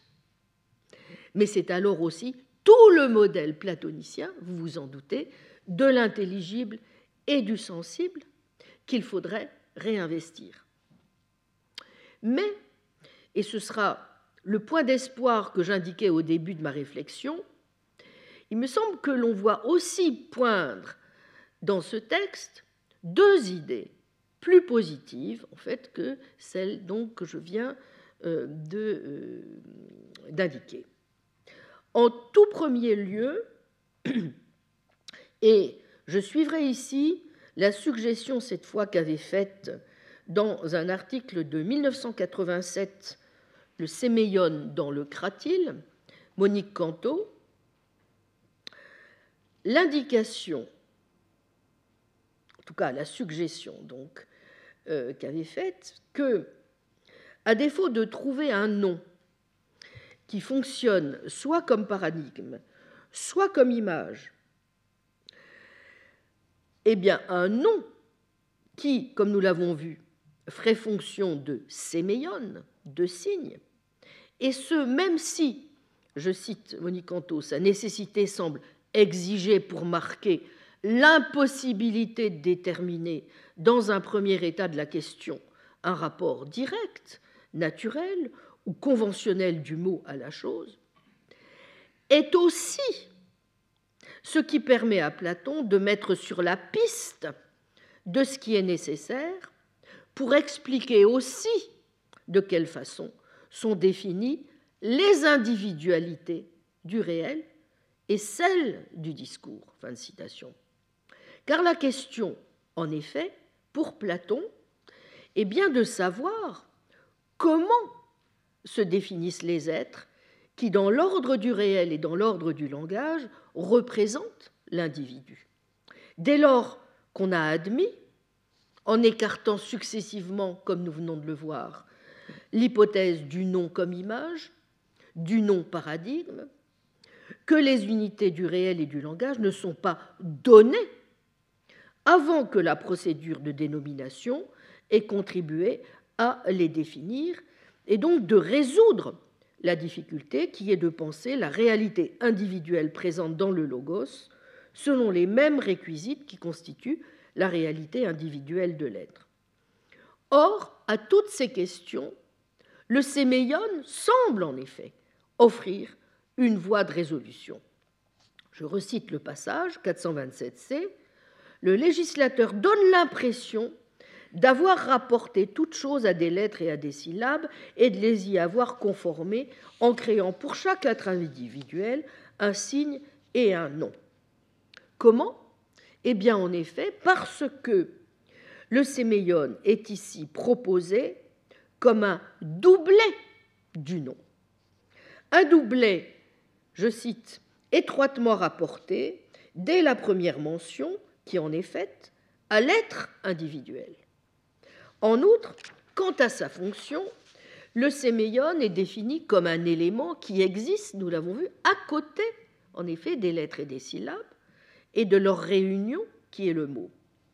Donc, il emprunte bien sa nature à la substance phonique du mot et à son éventuelle réalité d'image. Mais par ailleurs, sa fonction est voisine de celle dévolue au nom instrument cette fois. Pourquoi? On en voit l'indice dans le fait que l'addition ou la suppression d'une lettre dans le mot ne modifie aucunement le séméion de ce mot, 418 AB. En revanche, et elle a raison d'insister justement sur le caractère, euh, sur ce qui euh, caractérise le séméion, celui-ci doit contenir au fond un élément distinctif, n'est-ce pas? À savoir le type qui caractérise l'objet que ce mot désigne et permet de distinguer des autres. Ce qui réunit donc dans le séméion à la fois, à la fois le caractère en un sens eidétique de l'être intelligible et l'iconicité du sensible. D'ailleurs, dans d'autres textes par la suite, notamment dans le théétèque, on trouvera d'abondantes illustrations de ce type d'emploi du séméion, dans le théétèque, mais aussi dans le sophiste. En d'autres termes, aussi problématiques que soient ces formules, elles tendent à faire du séméion l'élément individuel du logos, en tant que le logos a bien, de façon constitutive, une fonction diacritique à l'égard de l'être. Donc, sans doute le séméion n'est-il ni un être naturel, ni une simple partie du langage, mais il est bien en effet l'effet de cette méthode de différenciation de l'être et du logos qu'est la dialectique. Et c'est pourquoi, lorsque Platon affirme que les noms sont entrés dans une guerre civile et qu'il faut chercher à côté des noms ce qu'ils sont et de quelle cohérence ils sont susceptibles, peut-être ne désigne-t-il pas seulement les choses, mais aussi le séméion comme ce qui, dans le réel et dans le discours, exige une commune définition dialectique. Assurément, et à cet égard Léon Robin a raison d'y insister aussi, les difficultés qui marquent cette définition du séméion sont issues de la tentative d'articuler l'aspect idétique et l'aspect sensible du nom, et de faire d'une telle articulation un nom qui en effet soit opératoire et puisse remplir les fonctions du nom instrument. Mais c'est vrai aussi que l'existence d'un tel nom comme signe ouvre donc bien cette possibilité correspondant ainsi aux deux aspects les plus problématiques et les plus fondamentaux de la pensée platonicienne, que sont d'une part la définition de l'eidos, pas, à savoir cette hypothèse nécessaire d'un mode d'être stable, éternel, connaissable, parmi lesquels la relation d'altérité qui inscrit en l'eidos un rapport à ce qui est tout autre, le sensible, et d'image, apparaît comme constituée de relations différenciées. La, différenciation ensuite de l'eidos ayant pour fonction de fonder la relation au devenir et à l'apparence. Autrement dit, même si le séméion apparaît comme au fond une forme d'eidos limite, il permet aussi de comprendre comment et pourquoi le langage n'est pas seulement un genre de lettres, mais peut aussi, même si euh, nous l'avons vu, Socrate s'en moque par moments contre justement euh, les, sophistes, il peut avoir joué parfois le rôle de cette machinerie qui produit des effets de discours, des images et des apparences.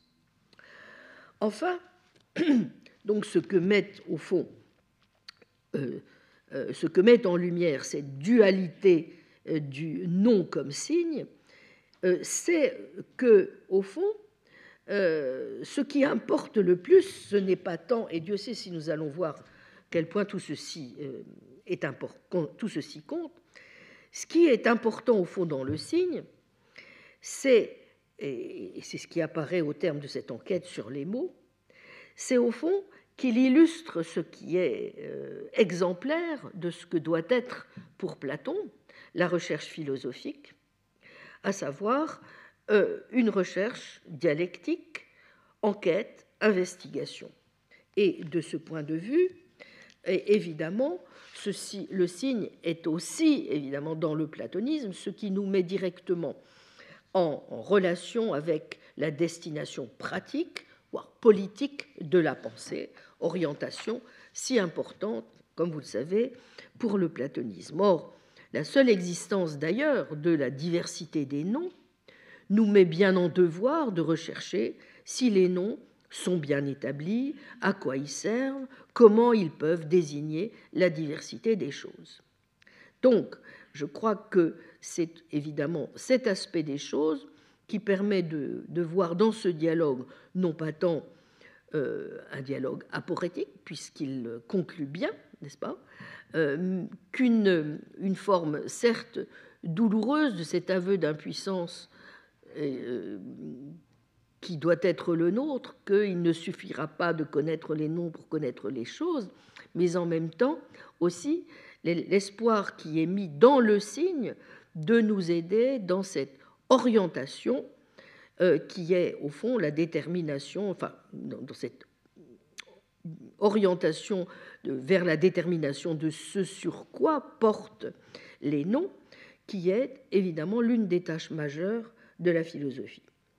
Enfin, je dirais, et c'est peut-être le deuxième point éminemment positif pour notre propre enquête, ce que nous apprend aussi le Cratil, c'est tout de même bah, une excellente nouvelle, à savoir, et je laisse la parole à Socrate qui conclut le dialogue sur ces derniers mots, bas, savoir comment il faut apprendre ou découvrir les êtres, peut-être est-ce là trop lourd de tâche pour toi et moi, mais c'est déjà beau de reconnaître qu'il ne faut pas partir des noms et qu'il vaut beaucoup mieux apprendre et rechercher les choses elles-mêmes en partant d'elles-mêmes qu'en partant des mots.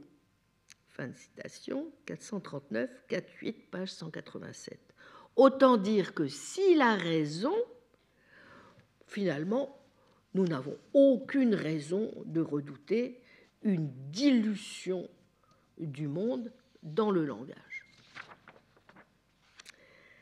Dans un texte important, des réfutations sophistiques, où il reprenait le problème du langage à la racine, Aristote, on s'en souvient, a lui aussi parfaitement identifié le problème qui pourrait se poser à celui qui s'imaginerait que ce qui se passe dans les mots se passe aussi dans les choses. Je cite Réfutation sophistique 165a 613. Puisqu'il n'est pas possible de discuter en apportant les choses elles-mêmes, mais que nous utilisons les mots au lieu des choses en tant que symboles, nous croyons que ce qui se passe dans les mots se passe aussi dans les choses, comme dans le cas des cailloux utilisés pour les contes. Mais ce n'est pas semblable. Les mots sont définis et limités ainsi que la pluralité des définitions, alors que les choses sont infinies en nombre. Il est donc nécessaire que la même définition et un seul nom signifient une pluralité de choses.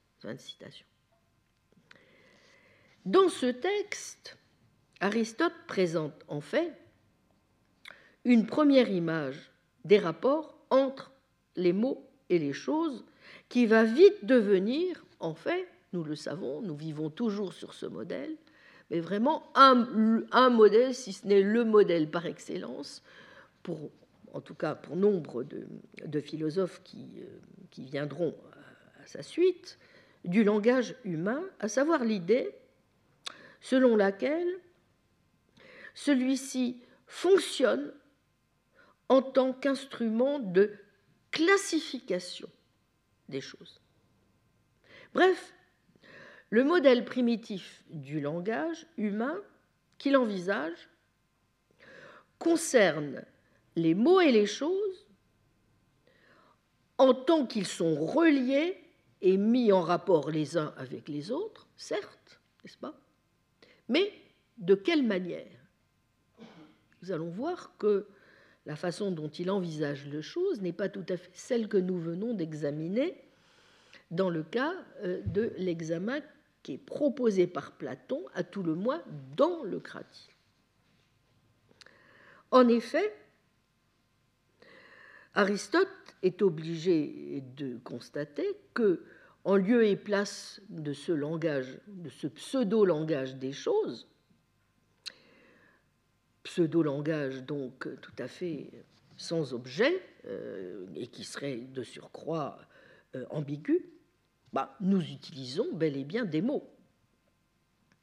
Et nous les utilisons, vous voyez le terme qu'il utilise dans le texte que je viens de citer, en tant que symbole des choses.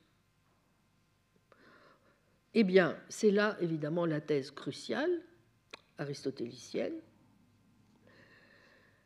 Les mots, le langage représente les mots et les choses en tant qu'ils sont reliés et mis en rapport en raison du fait que les mots sont employés comme des symboles. Disons tout de suite comme des symboles et non pas simplement, s'agissant en tout cas du langage humain, comme des signes. La distinction est importante et j'aurai l'occasion d'y revenir. Mais pour l'heure, attachons-nous à comprendre comment et pourquoi les mots du langage humain, donc, fonctionnent comme des symboles. Bon, qu'est-ce qu'un symbole? Nous savons que à l'origine, euh, le terme de symbole désigne chacune des parties d'un objet coupé en deux. Chaque partie de l'objet étant destinée à être rapprochée, réunie en quelque sorte à euh, sa partie complémentaire, et donc à fonctionner ainsi comme signe de reconnaissance. Le symbole, c'est donc bien cette entité qui renvoie, à l'instar d'un signe, à sa partie correspondante, le complément qu'elle évoque et appelle, et avec lequel elle demande à être rassemblée. Dire que les mots sont des symboles, c'est donc dire que, et nous retrouvons la définition générique du signe, vous voyez, que à la place des choses, puisque nous n'avons pas le moyen de faire autrement, nous devons utiliser les mots comme des tenants-lieux, des substituts des choses dont nous euh, souhaitons parler. Et c'est ainsi que les mots pourront représenter les choses auxquelles ils font référence, qu'ils désignent, en raison même du fait qu'ils sont des symboles. Donc le mot est un objet, ce peut être un son de la voix, pourvu d'un supplément que nous dirons de type sémiotique et symbolique, en vertu duquel on peut l'utiliser pour renvoyer aux choses avec lesquelles il peut ainsi entrer en relation, au fond, comme s'il annonçait la réunion avec ce qui le complète. Alors je crois que c'est très important d'insister sur euh, cet aspect du symbole, c'est-à-dire sur le fait que le signe, le symbole linguistique, n'est-ce pas, apparaît parmi les signes comme celui qui est constitué par une relation de renvoi à une réalité qui devient, en quelque sorte, sa partie complémentaire. Vous voyez? Donc, et c'est seulement parce que nous utilisons les mots ainsi, en tant que symbole, qu'ils nous permettent d'exprimer, par les sons de la voix, mais aussi, va euh, le souligner Aristote, par des caractères écrits, les choses auxquelles il se rapporte. Donc, c'est là la structure élémentaire pour Aristote, n'est-ce pas, du langage humain, les mots d'un côté, les choses de l'autre, distincts et séparés, certes, mais liés et symboliquement réunis, moyennant donc cette relation de renvoi, vous voyez, du genre de celle qui relie un signe à ce qui signifie.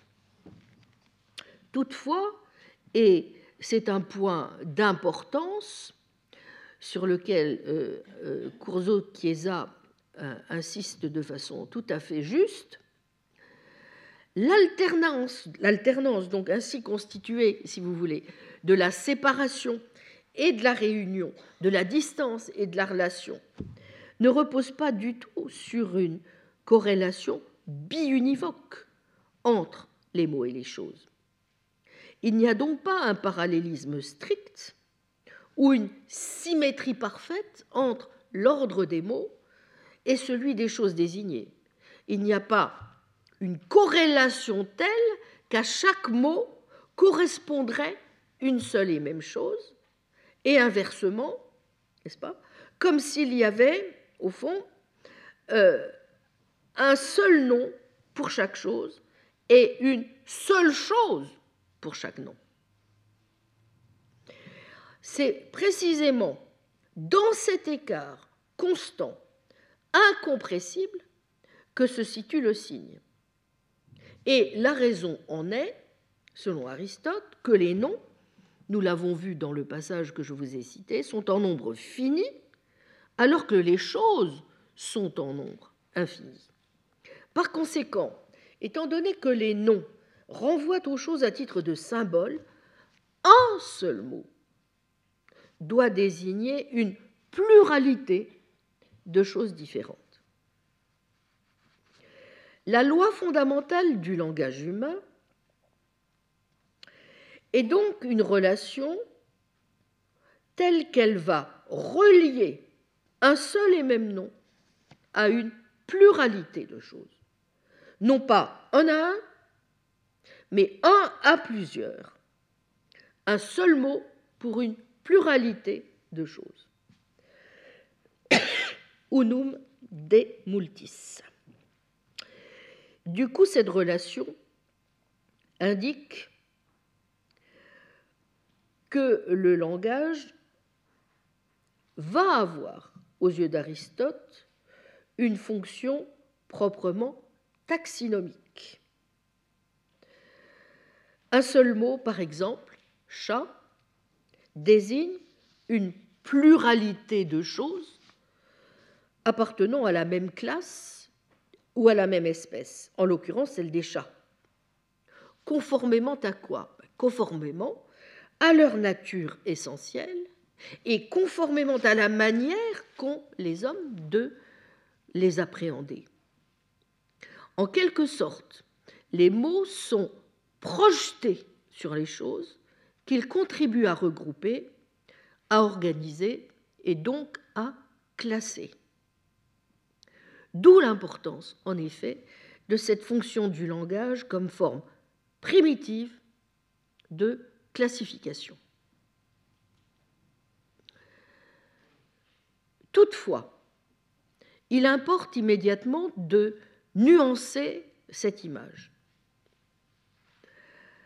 Car ce ne sont pas les mots eux-mêmes, en tant que tels, qui peuvent jouer, vous vous en doutez, le rôle d'outil, de critère de la classification des choses. Il faut bien un tertium quid, si j'ose dire. Il faut bien que cette tâche soit assurée par quelqu'un. Et cette tâche va donc relever tout aussi naturellement dans l'aristotélisme des capacités proprement cognitives de l'être humain. Apparition du troisième sommet du triangle. Ce dernier, précisément, en vertu de ses dispositions logiques ou rationnelles, est en mesure de saisir l'articulation logique ou rationnelle des choses en s'assimilant les formes intelligibles conformément à leur articulation naturelle. Je vais y revenir. Mais vous voyez, les mots d'emblée sont censés exprimer dans leur relation d'un à plusieurs le résultat, en quelque sorte, de la classification des choses, qui elle-même reflète leur organisation intelligible. Le langage exprime en effet cette capacité des hommes à regrouper, à classer les choses suivant les espèces naturelles auxquelles elles appartiennent, et donc d'après les propriétés essentielles qui définissent ces choses elles-mêmes. En conséquence, il est bien l'expression d'une sorte de taxinomie universelle, laquelle se cristallise, comme vous le savez, dans la table des catégories, c'est-à-dire ces genres suprêmes dans lesquels se regroupent toutes les choses. C'est donc le schème des catégories dont nous allons voir à quel point, évidemment, il va jouer un rôle important pour la suite, reflète l'articulation, en quelque sorte organique, mais aussi la structure formelle de tout ce qui existe. Alors c'est très important de bien comprendre ce point parce que cela signifie évidemment qu'à aucun moment les mots et les pensées dans l'esprit d'Aristote ne sont en quelque sorte déconnectés du monde, n'est-ce pas? Sémiotique et ontologie s'articulent l'une à l'autre, ne sont que l'envers et l'endroit d'une même pièce. D'où le double rôle des catégories, ces logoi qui sont comme des définitions, en quelque sorte intermédiaires entre les mots et les choses. Quel va être en effet leur rôle? Eh bien d'abord, il va être d'expliciter ou bien le sens unique, ou bien les multiples acceptions d'un seul et même mot. Et d'un autre côté, les définitions vont permettre de spécifier la nature exacte, essentielle, spécifique des choses désignées. Les définitions auront donc, vous voyez, une double fonction, logique et linguistique. Une fonction sémantique d'abord. Il s'agit de fixer et d'articuler la valeur proprement significative des noms, des mots. Une fonction logique, mais aussi assurément épistémologique et ontologique, qui consistera à déterminer ce que sont en elles-mêmes les réalités signifiées. Donc, double rôle de ces formules définitionnelles, d'explication du sens, de détermination ensuite ou de classification des choses. eh bien, le logos, qui est la formule définitionnelle, se loge dès lors, en quelque sorte, entre les mots et les choses, même s'il se tient plutôt du côté des mots et du langage. Les mots sont finis, les choses infinies. Entre les deux, à titre d'intermédiaire, on trouvera donc un ou plusieurs énoncés qui permettent de définir la chose désignée. La formule de définition comporte en effet un ou plusieurs noms supplémentaires qui déterminent, pour reprendre la distinction du début des catégories, un cas de synonymie ou un cas d'homonymie. Prenons par exemple le cas de choses spécifiquement différentes, homme, cheval, doués de leur nom spécifique, donc homme, cheval. Eh bien, ces choses vont recevoir, grâce à la définition animale, soyon, une autre désignation qu'elles ont en commun. L'homme est animal. Si les deux espèces de choses appartiennent au même genre, comme c'est le cas pour l'homme et le cheval, en tant qu'animaux, eh bien le nom commun indiquera alors la nature générique commune et relèvera de la synonymie.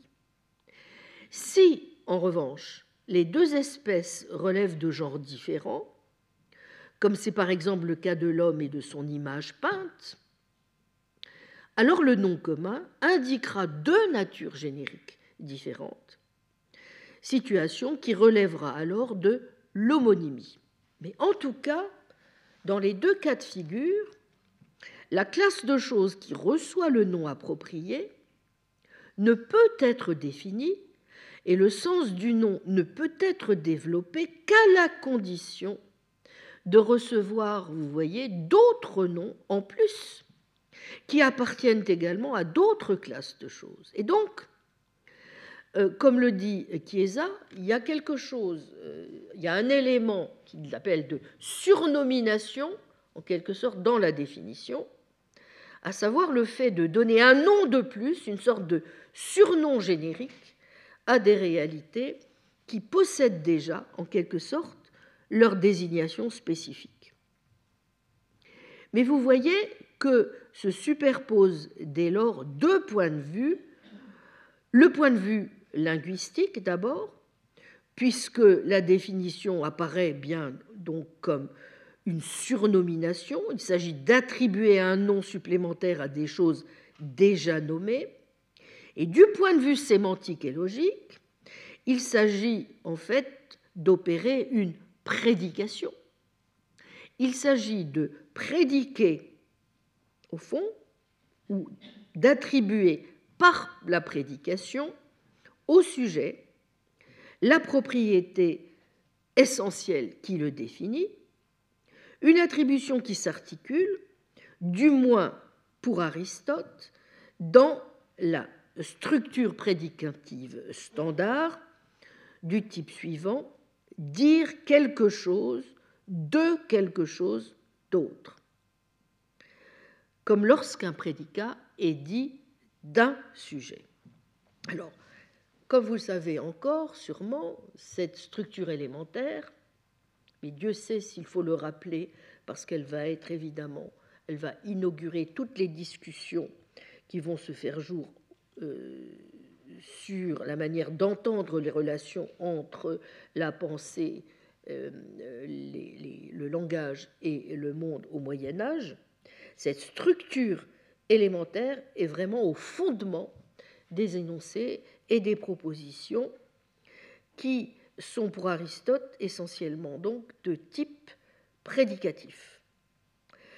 Et euh, c'est évidemment euh, essentiel d'avoir à l'esprit que Aristote interprète comme étant de la forme sujet-prédicat des énoncés comme tous les hommes sont mortels, là où nous serions tentés aujourd'hui, à partir de la logique contemporaine, de considérer que cet énoncé a une structure plus complexe, du type plutôt pour tous les hommes, si quelque chose est un homme, alors il est un animal, etc. Bien. Notons enfin que pour Aristote, le fait de signifier quelque chose d'unique est aussi la condition nécessaire pour qu'il y ait pensée et discours en général. Bref, pour qu'un logo soit possible pour soi-même et pour autrui. Ne pas signifier une chose unique, c'est ne rien signifier du tout. Pour le dire vite, un mot signifie quelque chose de déterminé, il signifie ceci ou cela, c'est-à-dire le fait d'être ceci ou d'être cela, d'être telle chose ou de ne pas être telle chose.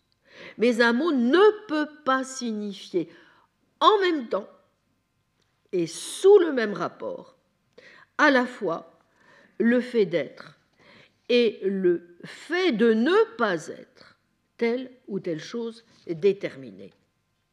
Mais nous voyons que ce faisant, Aristote passe ainsi de manière quelque peu subreptice du contenu déterminé, à savoir ce qui est signifié par le mot, à l'être déterminé de la chose, c'est-à-dire au fait pour une chose d'être telle ou telle. Et donc, il passe subrepticement du sens du mot à l'essence de la chose. Autant dire que pour lui, s'il y a une connexion étroite entre signification, logos et être, celui qui dit quelque chose, eh bien, en effet, quelqu'un qui doit exprimer un contenu, ne serait-ce qu'un mot isolé.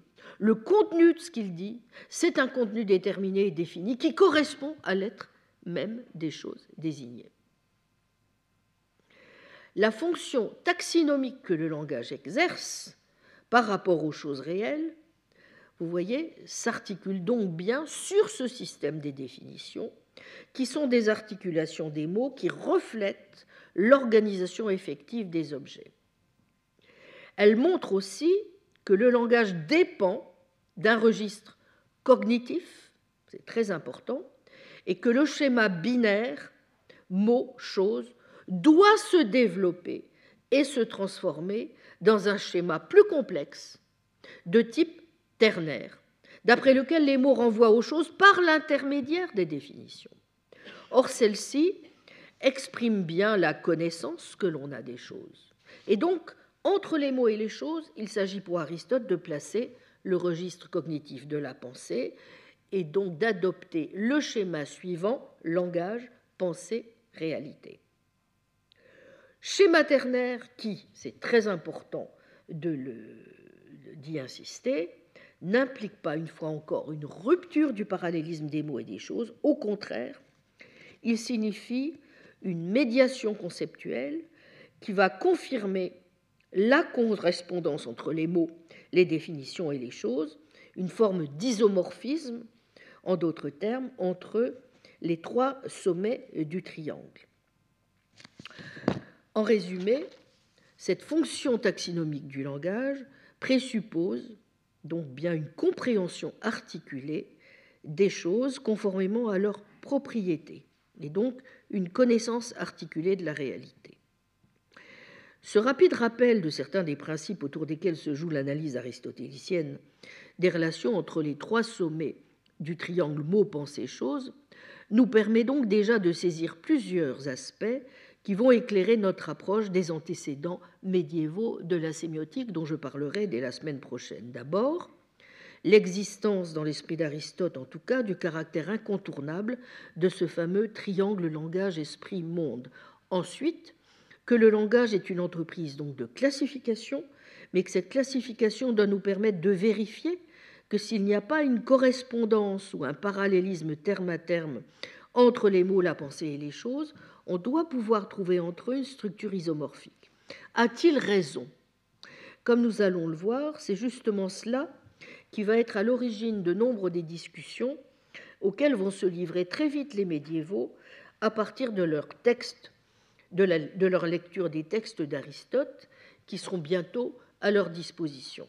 Enfin, notons aussi que le propre du langage humain est par rapport aux autres langages de privilégier, selon Aristote, parmi les signes, les symboles, et peut-être ceci n'est-il pas non plus l'effet du hasard. Je vous remercie. Retrouvez tous les contenus du Collège de France sur www.colège-2-france.fr.